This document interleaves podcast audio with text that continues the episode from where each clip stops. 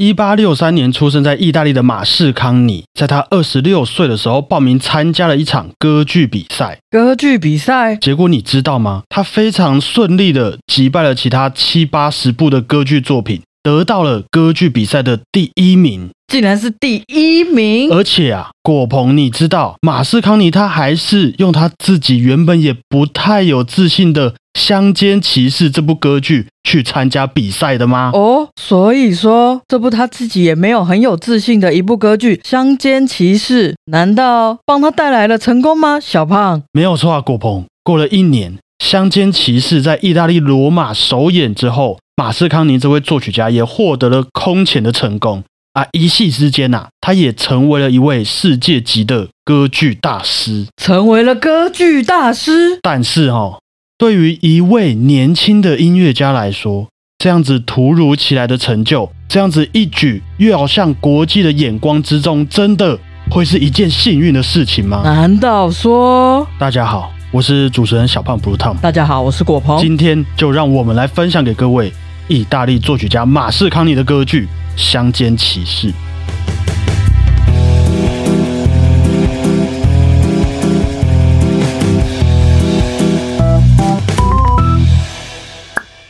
我们先来稍微的认识一下今天的这位作曲家马斯康尼。他在一八六三年出生于意大利的一个平凡的家庭，爸爸是一位面包师傅。那马斯康尼也一样，从小对于法律啊、医生啊那些可以赚钱的行业没有什么兴趣。他就是想要学音乐，就是想要当音乐家。于是到了十三岁左右，他也慢慢的开始接触到了一些正规的音乐教育。后来到了米兰，进入了音乐学院，也开始创作了一些作品。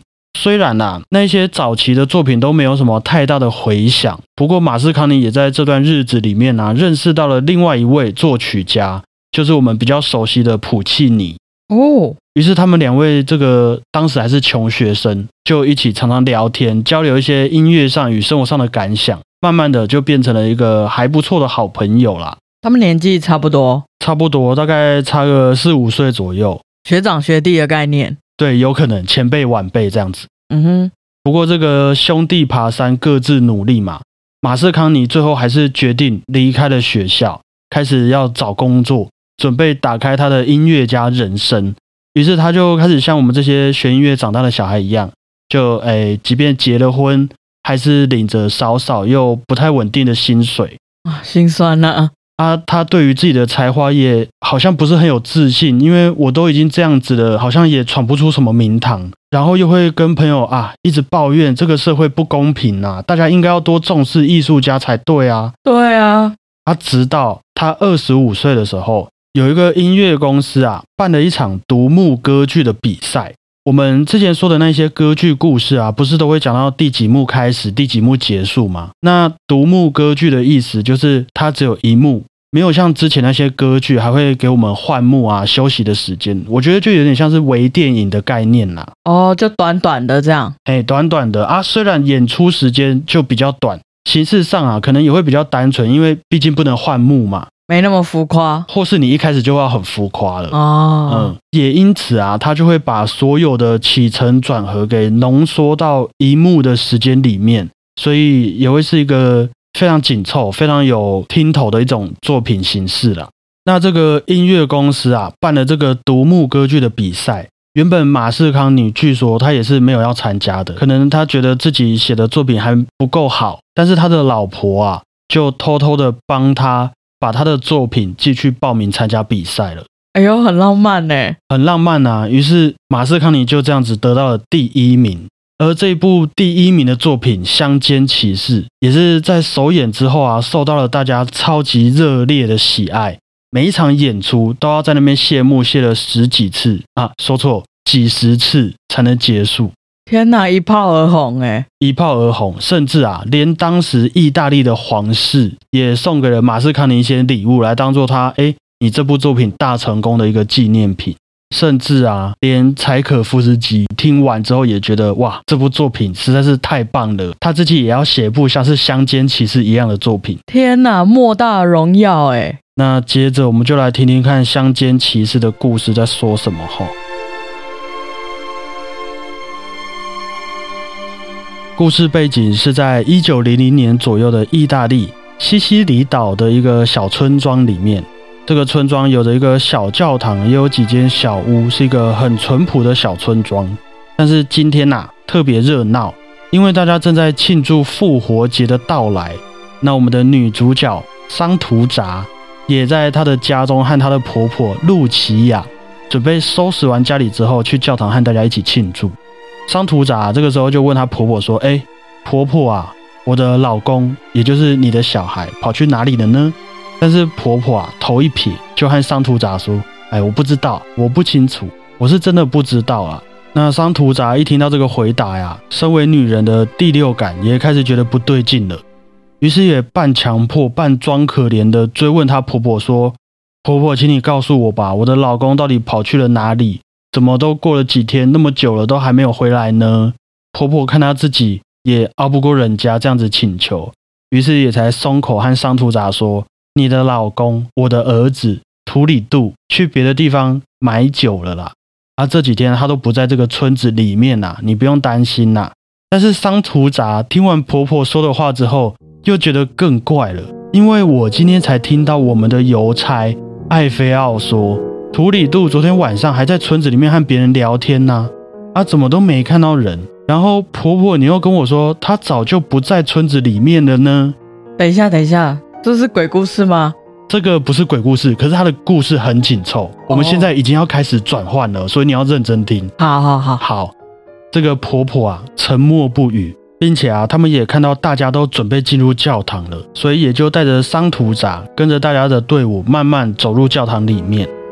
这个时候，桑图扎也慢慢的和婆婆说：“婆婆啊，其实我都知道，你的儿子图里杜根本就不爱我了。”剧情一个急转直下，要注意哦。其实图里杜以前和一位叫做罗拉的女孩是男女朋友，OK 吗？OK。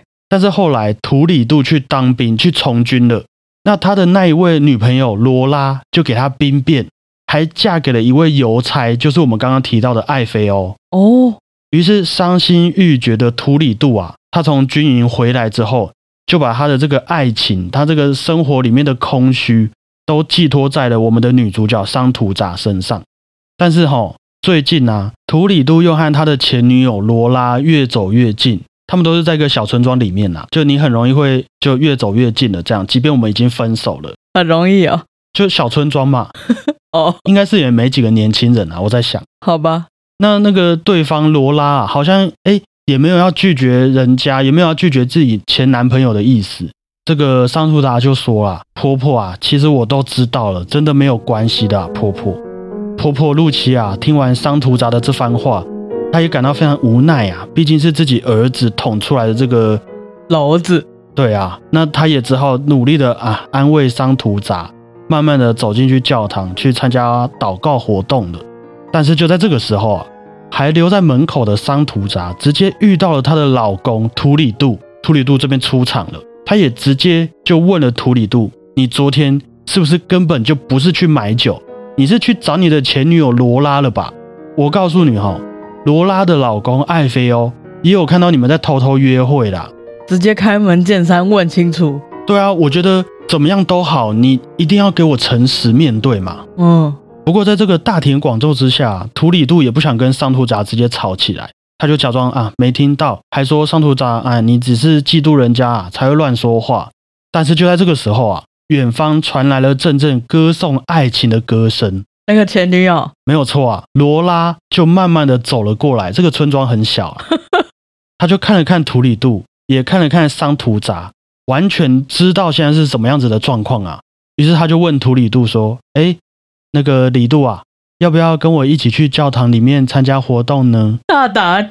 哇，这个桑图扎直接崩溃，他大声的跟罗拉喊说：“哎。”图里杜是我老公，哎，至少还是名正言顺的老公嘛。他也一边质问图里杜：“你是真的就要对我这么做吗？”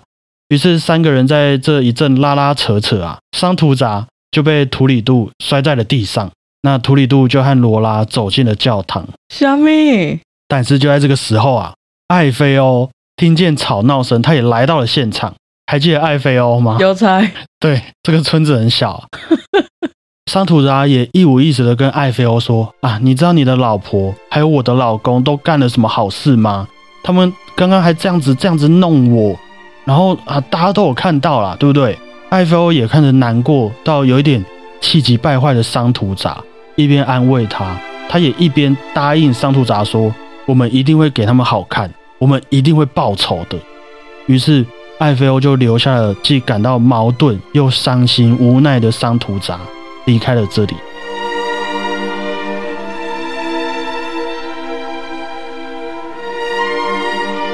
那过一阵子啊，教堂的活动结束了，大家也开始聚集在花园里面喝酒，尤其是图里杜和罗拉啊，两个人肩并着肩和大家说说笑笑，尤其是显眼呐。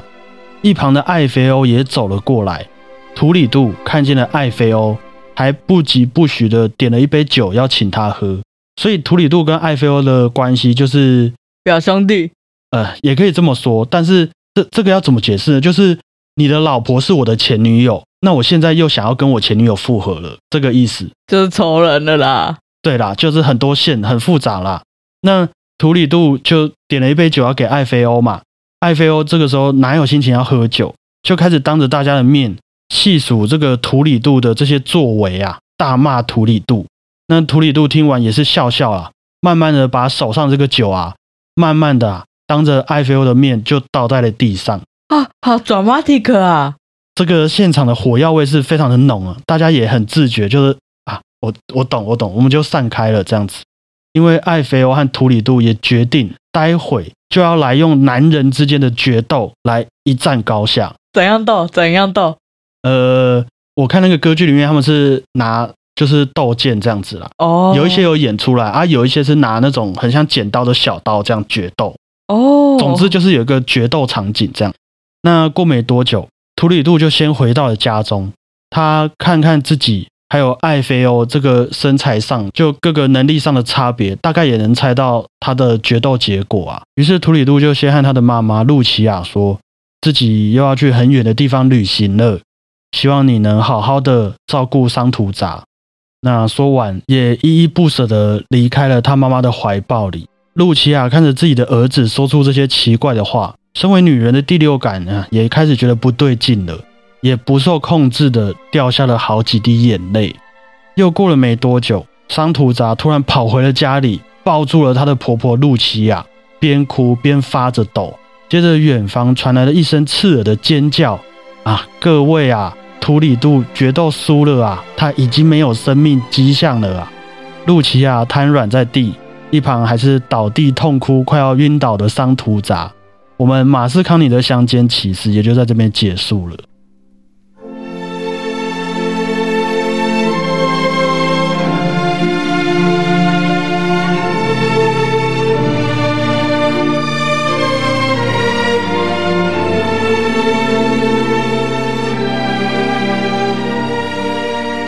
他们真的啊，真决斗啊！这个也是这个乡间骑士为什么会有骑士的一个由来啊？这就是一个骑士精神。我们说要决斗，我们就决斗，不会有两个人可以一起走出这个地方。就因为一个妹子，对啊，啊，因为一个妹子啊。他们有要干嘛吗？比如说赢了可以带回家，还是什么？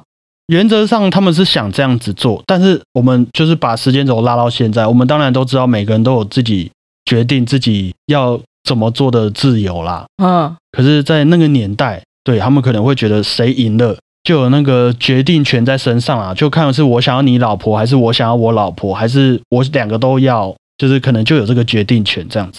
哇，所以为什么这是一个乡间骑士的故事？其实听完这个故事也可以理解，这其实就是一个很淳朴、很有几率发生在我们任何人身上的八点档连续剧的故事剧情。对啊。但是哈，我觉得一定要加个但是。我觉得大家听完故事之后，真的可以觉得这个剧情很普通，没有关系。不过我们如果去看了《乡间骑士》这部歌剧，配上了马斯康尼的音乐之后啊，我觉得这绝对是一个翻倍的享受过程。即便你觉得这只是一个八点档连续剧的四角恋故事啦，它也会是一个超级无敌好听的。八点档连续剧故事，我自己是蛮震惊的，可以把一个八点档故事弄成这个样子。因为我们刚刚说它又是独幕歌剧嘛，对，所以它几乎每一首咏叹调都是重点，不管是桑图扎跟露琪亚说啊，妈妈我都知道你的儿子不爱我，或是那个图里杜最后不是知道自己会打输，所以他先跑回来跟妈妈哭吗？那一段也是很好听，都很哭啊。还有包括上一次我们介绍到的，它中间纯器乐演奏的间奏曲。对，这个是在哪里呀、啊，我有点忘记了，但是我记得好像是在奥菲欧要跟图里度，不是是桑图扎说我们一定会报仇，我们一定会搞得好看的那一段结束之后，好像就是这个间奏曲。啊，好难想象会是这样哎、剧情听起来可能很难想象，但是你这个配上整个完整版的音乐，你是我自己会觉得真的是很陶醉。哦，那于是马斯康尼在写出了这部轰动武林的歌剧《乡间骑士》之后啊，也陆续创作了好几部歌剧，像是《萨内托》《伊萨伯》《古列莫拉特克雷夫》。我都没听过，对不起。没关系啊，我也是第一次听到。老实说，那等等啊，他就在创作完这些歌剧，其实他做了很多事情之后，最后啊，在一九四五年的罗马过世，享年八十一岁，其实离我们还蛮近的。所以他后来都一帆风顺吗？自从这个乡间骑士之后，他后来的这几部歌剧作品啊，其实成绩也都不差，可能没有到说延续乡间骑士的这个名声，但是一定也都有他基本上的成绩。大家也都很喜欢马斯卡尼的音乐，也都有一个很意大利浪漫的那个风格。哇，他真的要谢谢他老婆哎、一方面是要谢谢他老婆，让他名留青史；那一方面呢，因为对于一些人来说啦，他其他这几部歌剧啊，他们只是《乡间骑士》第二部，还有《乡间骑士》第三部、第四部的这个区别而已。哦，抹灭不了乡间骑士在他们心中是第一名的地位。对啊，而且甚至来到了我们这个年代哦，我们这个年代，在我们的认知里面啊，《乡间骑士》的名气，甚至还直接盖过了马斯康尼。哎，真的哎，可是他的其他那些歌剧啊，其实也都非常有自己的特色，他们也都有各个不同的主题，有一些我记得好像还是很有东方色彩的作品。不过就还是摆脱不了大家对于乡间骑士的印象。那直到现在啊，就变成了我们看见的这个样子。马斯康尼自己也有说啊，他自己也知道，也都觉得非常的遗憾，因为他在成为了国王之前就已经被人家加冕了。对啊，这是为什么啊？还是你下次分享其他几部？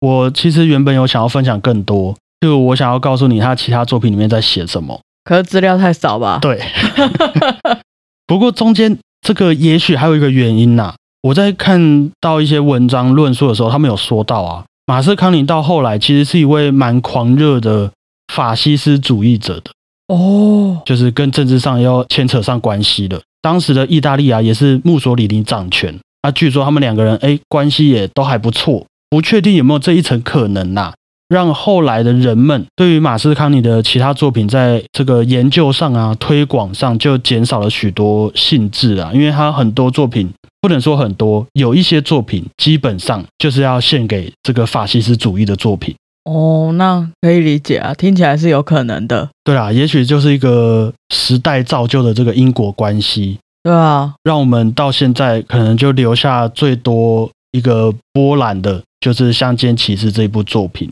以上就是今天的节目内容，马士康尼的独幕歌剧《乡间骑士》分享给各位啊。虽然说这些八点档的剧情用听的都感觉很扯啊、呃很瞎，但是当我们遇到的时候啊，也都是会在我们记忆里面非常难以忘记的时刻啊。我觉得大家人生中应该都有几次你自己觉得很扯，很像八点档的剧情，但是它就真的发生了。有啊，一定有啊。我们有空再来和大家聊聊哈。谢谢各位，我是小胖 Blue Tom，谢谢大家，我是果鹏，大家再会啊。拜拜。今天这一部歌剧啊，你听完这个故事，你觉得你的这个推荐指数有几颗星？你说推荐这个故事吗？对这部歌剧，我觉得我们以后都来设个我们自己的心目中的分数好了，有点像是米其林这样子，哦一个小胖春秋主观的指标。哦哎，，啊，你就是仅供参考，你不要听也没关系。可是就是单纯以我们觉得这部歌剧适不适合我们的听众欣赏啊，或是有多值得我们空出几个小时来听这部歌剧的这个分数，哦，满分几分啊？我觉得就一到五颗星啦。你今天听完了这一个故事，这个剧本，你会想要给这部歌剧几颗星？我会给四颗，你会给四颗那么高因为我自己觉得他的音乐是真的很好听，那个间奏曲嘛。？Yes，然后今天听完这个故事，让我很出乎意料，所以我会愿意再听一次。你会觉得这个时间也不长，然后转折速度又很快，对，可能是现在素食文化吧。有可能。然后加上我跟你说，哎、它里面是真的有打斗场景，就是这样 king king king，然后就呃啊，真的就有一个人倒在了地上流血，这样。对啊，这样听起来 CP 值很高哎、，CP 值很高啊，我觉得我是不得不给，因为想说给六颗，可是这样好像呃有点官腔。对啊，做效果、我觉得我就给五颗好了，因为马斯康尼的音乐是真的很好听，很对我的胃口啦，只能这样子说。我觉得像是那种很有民俗文化的特色，意大利啊、俄罗斯的那种音乐，我是都蛮喜欢的。所以我们平均一下，那这部作品会得到我们的四点五颗星，这样可以吗？可以可以。可以，恭喜啊！希望大家会喜欢呐、